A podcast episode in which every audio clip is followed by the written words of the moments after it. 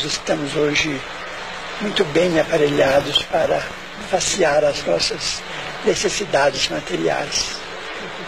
Mas nós temos de entender que a paciência, a esperança, a felicidade, a paz não são adquiríveis em nossos grandes supermercados. São luzes do coração que nós só podemos obter, creio eu, e creio que creio com certeza, através da fé religiosa.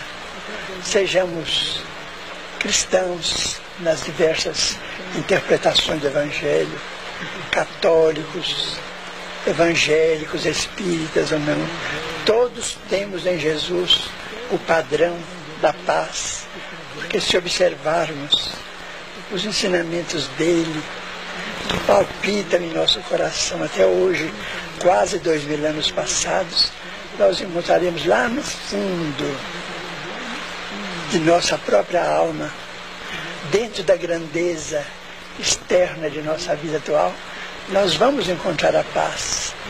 Porque é interessante pensar, Márcia, e temos atravessado, do ponto de vista coletivo, situações as mais difíceis e as mais constrangedoras do mundo, os grandes triunfos, as grandes derrocadas.